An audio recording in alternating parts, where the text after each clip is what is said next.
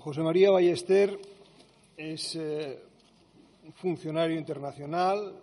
miembro de la Administración del Consejo de Europa desde el final de los años 70. Ahí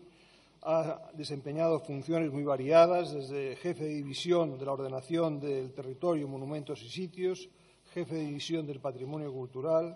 jefe del Servicio de Patrimonio Cultural Natural y director de Cultura y de Patrimonio Cultural y Natural hasta finales del 2003. Previamente había ya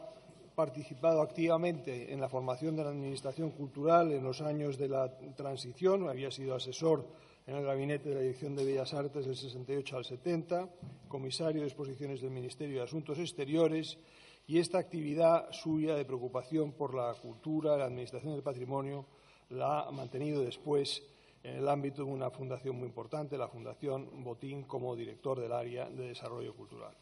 Nadie mejor que él nos puede entonces explicar cómo se ven estos problemas desde la perspectiva de las instituciones eh, europeas. Bienvenido, José María. Muchísimas gracias, Miguel, por estas palabras tan amables de presentación. Muchas gracias también al director general de Bellas Artes por haberme querido invitar a esta, sesión conmemorativa del centenario de Dirección General, a la cual yo he estado siempre muy vinculado por muchas razones y no solo profesionales, eh, lo cual hace que para mí eh, hablar de la Dirección General de Bellas Artes, conmemorar sus 100 años, suponga, además de algo muy importante desde el punto de vista profesional, algo mmm, que realmente es entrañable. Me alegra mucho, Miguel, que seas tú quien preside la sesión, porque tú sabes que contigo me ocurre exactamente lo mismo y que en muchas de las aventuras que yo he corrido en Europa nunca ha faltado el recuerdo de tu padre y de tu madre, unos padres excepcionales, y yo de, de Joaquín Satrústegui siempre aprendí la lección de que había que ir más allá y había que superar. Cuando una cosa no se podía hacer, había que hacerla. Y bueno, eso me ha acompañado siempre en, en estos años de vida, de vida internacional, fundamentalmente eh, europea. Yo he consagrado casi, y por favor no hagan cuentas, 48 años de mi vida, los cumplo este año, mmm, dedicados al patrimonio en España y fuera de España, como ha dicho Miguel, pero yo creo que la parte que más, eh, la que más eh, intensamente tuve que intervenir fue en los años del Consejo de Europa, eh, a partir de final de los 70 hasta que me volví ya vencido, el, comenzado el siglo XXI. Por eso, cuando se me pide que hable de las administraciones internacionales que surgen durante los años 60 y 70, casi tengo que volver a la prehistoria, decía nuestra amiga francesa, que nos conocíamos desde hace un siglo. Pues sí, volver a la prehistoria y recordar algunos hitos que ahora hemos perdido ya de vista por la rapidez con que suceden las cosas en esta época de mutación que estamos viviendo. Pero bueno, lo cierto es que toda esta preocupación por el patrimonio cultural no surge en Europa en una época de bonanza, surge, surge en una época de incertidumbre en que los ciudadanos quieren confirmar sus certezas. Surge en los años posteriores a la Segunda Guerra Mundial, cuando Europa, todos ustedes lo saben, está arrasada, y surge un movimiento ciudadano que dice, bueno, ¿y ahora qué? ¿Cómo se va a restaurar esto? ¿Cómo se va a recomponer nuestro territorio? ¿Cómo se va a reconstruir? ¿Dónde van a quedar? ¿Dónde va a quedar nuestra memoria, nuestra identidad, nuestras, nuestras ciudades? ¿Cómo, ¿Cómo vamos a confirmar esas certezas y, sobre todo, en qué vamos a basarnos para desarrollar ese sentimiento de pertenencia común que hoy lo sabemos ya eh, da siempre el patrimonio eh, cultural. Desde la perspectiva actual, a mí me produce incluso cierta sorpresa el verificar o el haber podido verificar hasta qué punto fue importante la sensibilidad ciudadana en la formación, en la aparición de las diferentes administraciones eh, eh, internacionales. Por una parte fue esta inquietud por la reconstrucción, digamos, del territorio europeo, en la terminología actual, en los años que siguen a, la Segunda Guerra Mundial. Y luego hay un segundo elemento que yo creo que es también muy importante, eh, que es la reacción internacional eh, que se produjo ante lo que parecía la inevitable destrucción de los monumentos egipcios afectados por la construcción de la presa eh, de Asuán. Fue realmente una reacción mundial que yo creo que está en la base de todo lo que posteriormente, o sea, de ese, de ese acento especial que puso la UNESCO en todo lo que se refería, en todo lo que tenía que ver con la conservación eh, eh, del patrimonio. Al mismo tiempo, estaban los profesionales. Yo creo que la adopción de la Carta Internacional para la Conservación y la Restauración de Monumentos y Sitios, la famosa Carta de Venecia, adoptada en esta ciudad en el año 1964, pues supuso un punto de inflexión para los profesionales del patrimonio, como lo había sido la Carta de Atenas en el año 1933 para los profesionales del eh, urbanismo, para los urbanistas. Son años de intensa actividad y de una actividad eh, múltiple. si hay una característica de la actividad en estos años es la multiplicidad de iniciativas, de acciones, eh, de actores que surgen de repente frente a lo que eran en cualquiera de los países europeos o en cualquiera de los países, lo hemos escuchado hace un momento, eh, del continente americano, a lo que eran las clásicas administraciones incipientes eh, de, patrimonio, de patrimonio cultural. Y son además, son además eh, años, les decía,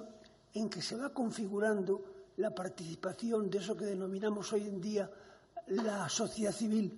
eh, que en tiempos era participación ciudadana, era sensibilización y hoy ya hablamos de sociedad civil como uno de los actores de las políticas de patrimonio. En el Consejo de Europa comienza muy pronto la actividad cultural. A instancia de la Asamblea Parlamentaria del Consejo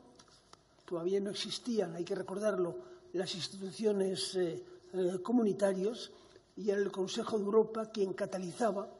eh, las ambiciones y las dinámicas europeas. Eh, tuvimos los mismos fundadores, Churchill, Adenauer, Schuman, De Gasperi. compartimos con, con la Europa que hoy afortunadamente tenemos a lo que denominamos padres fundadores. Bueno, pues la Asamblea Parlamentaria del Consejo de Europa hace un informe muy temprano el informe Weiss, que ya habla sobre la necesidad de una acción eh, eh, para ah, protegerse, decía entonces, los bienes eh, culturales. Y como respuesta a ese informe se celebra en el año 1969 una primera conferencia europea de ministros responsables, el título nos puede chocar, de la salvaguarda y la reanimación de los bienes eh, culturales. Ya fue un milagro que esa conferencia se celebrara en el año 69 y que curiosamente, curiosamente preside el entonces príncipe de Lieja y luego rey Alberto II de los belgas. Se decide la celebración en el año 1975 de esa gran campaña internacional que fue el Año Europeo del Patrimonio Arquitectónico, eh, donde culminan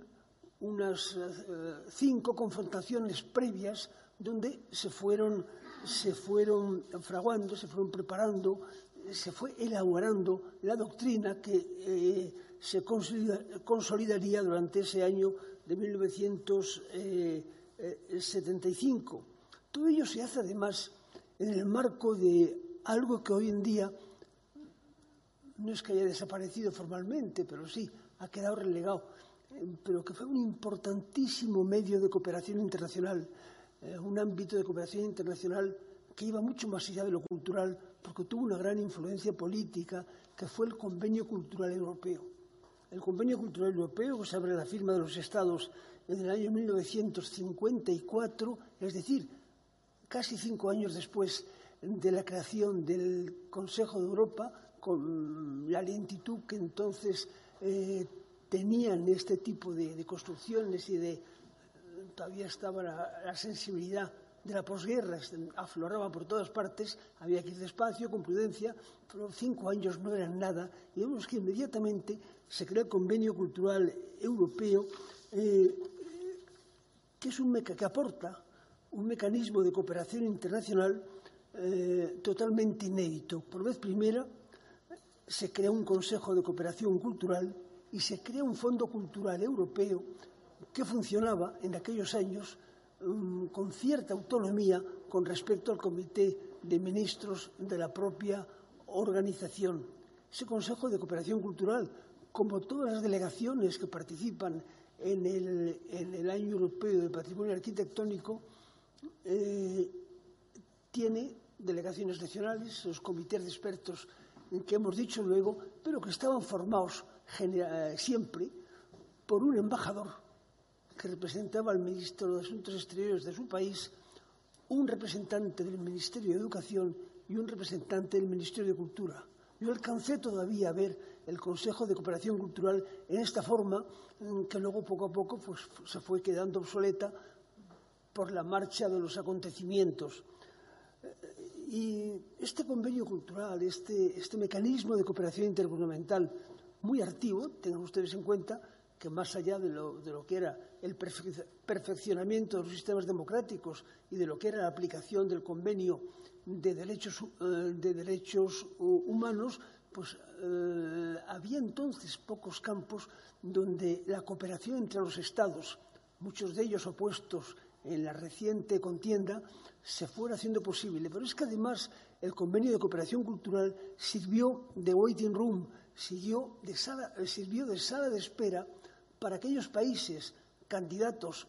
a ser miembros de, pleno derecho, a integrarse de pleno derecho en el Consejo de Europa, mientras perfeccionaban sus propios sistemas internos, sus propias, sus propias legislaciones, es decir, todo aquello que les haría y les habilitaría para ingresar como mm, miembros de pleno derecho, digo, en eh, este club democrático que era entonces el Consejo de Europa. España fue el primer ejemplo. Mucho antes de ser, mucho antes de ser Estado miembro del Consejo de Europa, ya España participaba en el Convenio Cultural Europeo y ya hubo un embajador de España, José Luis Mesía, un gran embajador de España, que fue presidente del Consejo Cultural Europeo. Y esto además creó un precedente muy importante, porque cuando cayó el muro de Berlín en el año 1989 y hubo que hacer frente a la acogida de todos los países de Europa eh, central y oriental, eh, el, Convenio Cultural Europeo eh,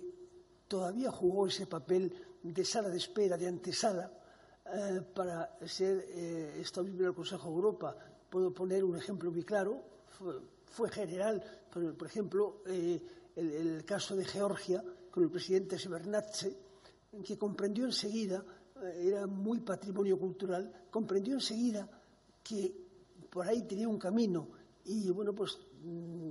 comenzamos a colaborar, llegamos a tener una excelente amistad y vía patrimonio cultural eh, dentro de esa, digamos, apertura de criterios que imponía la lógica política a la hora de acoger estos estados, pues eh, se consiguió que Georgia adelantara eh, su entrada en el Consejo, en el Consejo de Europa. Eh, el, el, año europeo de patrimonio cultural, pues también hace necesario crear otro tipo de estructuras. Hace necesario crear otro tipo de estructuras eh, que canalicen, en cierta manera, que canalicen la participación ciudadana. Eh, así como la UNESCO, luego lo veremos, se dirige a las eh, asociaciones profesionales, las integra mejor en una serie de asociaciones o organizaciones no gubernamentales, pero marcadamente profesionales con las que colabora, el Consejo de Europa opta por la participación ciudadana en sentido amplio y así es como se pone en marcha Europa Nostra. No hace un mes querido director general, que en esta misma mesa eh, la reina doña Sofía eh, entregaba los últimos premios de Europa Nostra al patrimonio. Pues bien, Europa Nostra surge entonces eh, para canalizar, para ir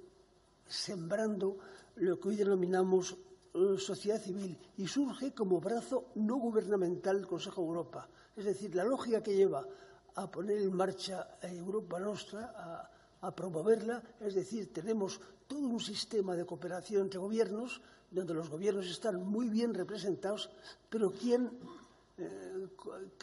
¿dónde integramos la participación ciudadana? Entonces se crea esta federación de asociaciones eh, de defensa del patrimonio, a cuyo frente primero hay un príncipe italiano muy encantador, eh, un príncipe Caracciolo, pero que al poco tiempo es, eh,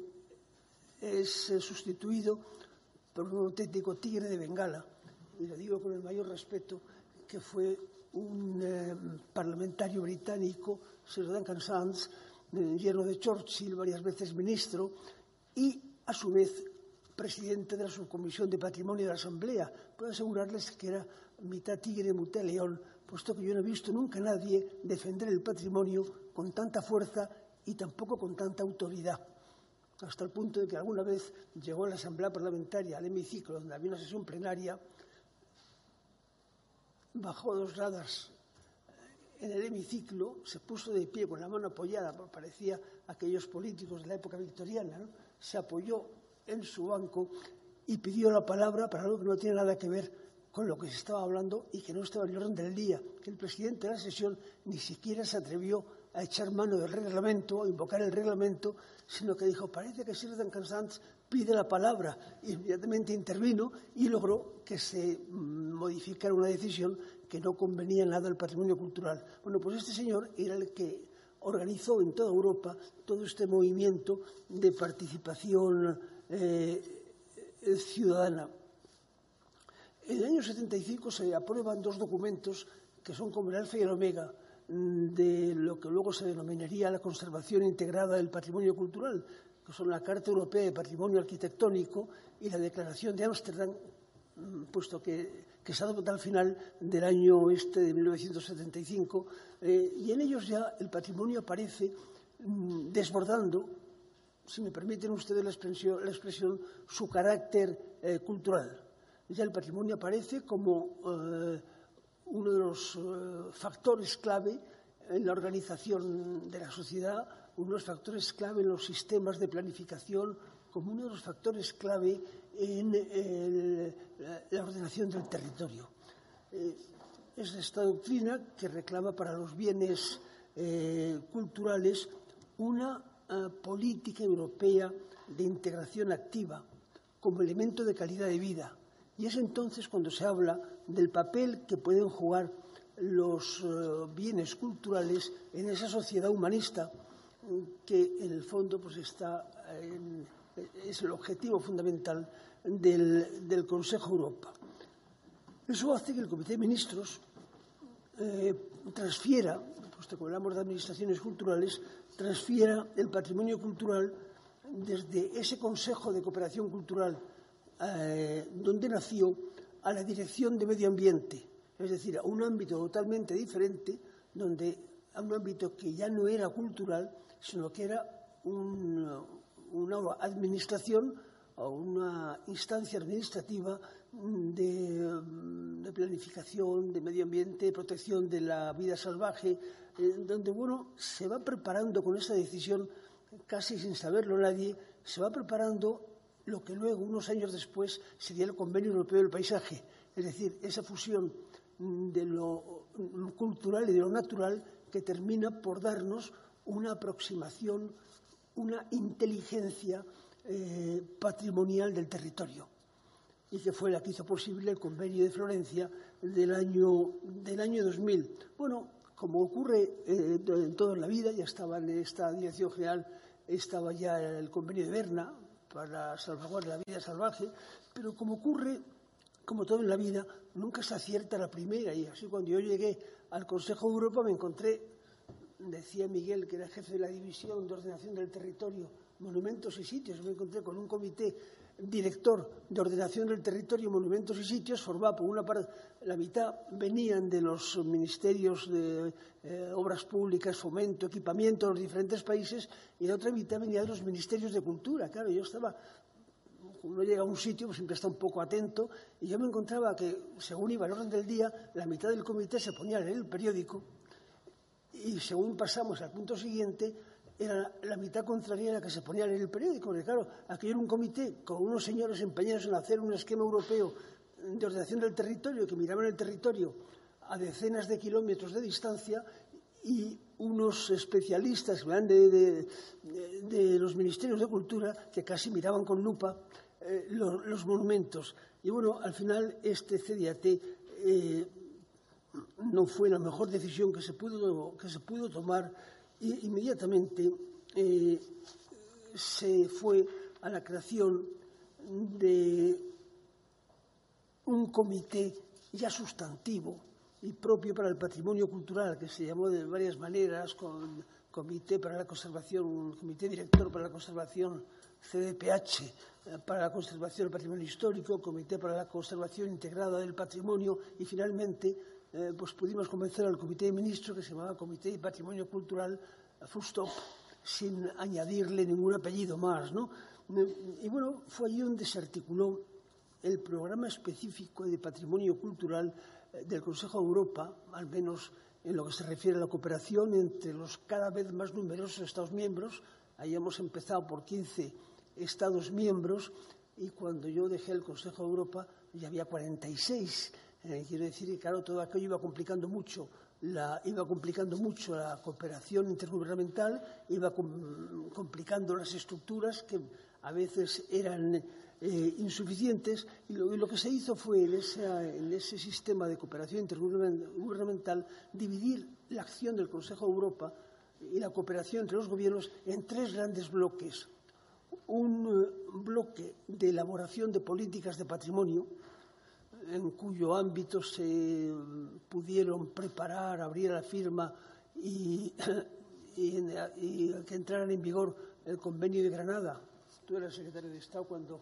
lo redactamos, el, convenio para la protección del patrimonio arqueológico de Europa, la Valeta, en el año 1992 y luego finalmente el Convenio Europeo del Paisaje en el año 2000 en Florencia, a mí no me dio tiempo,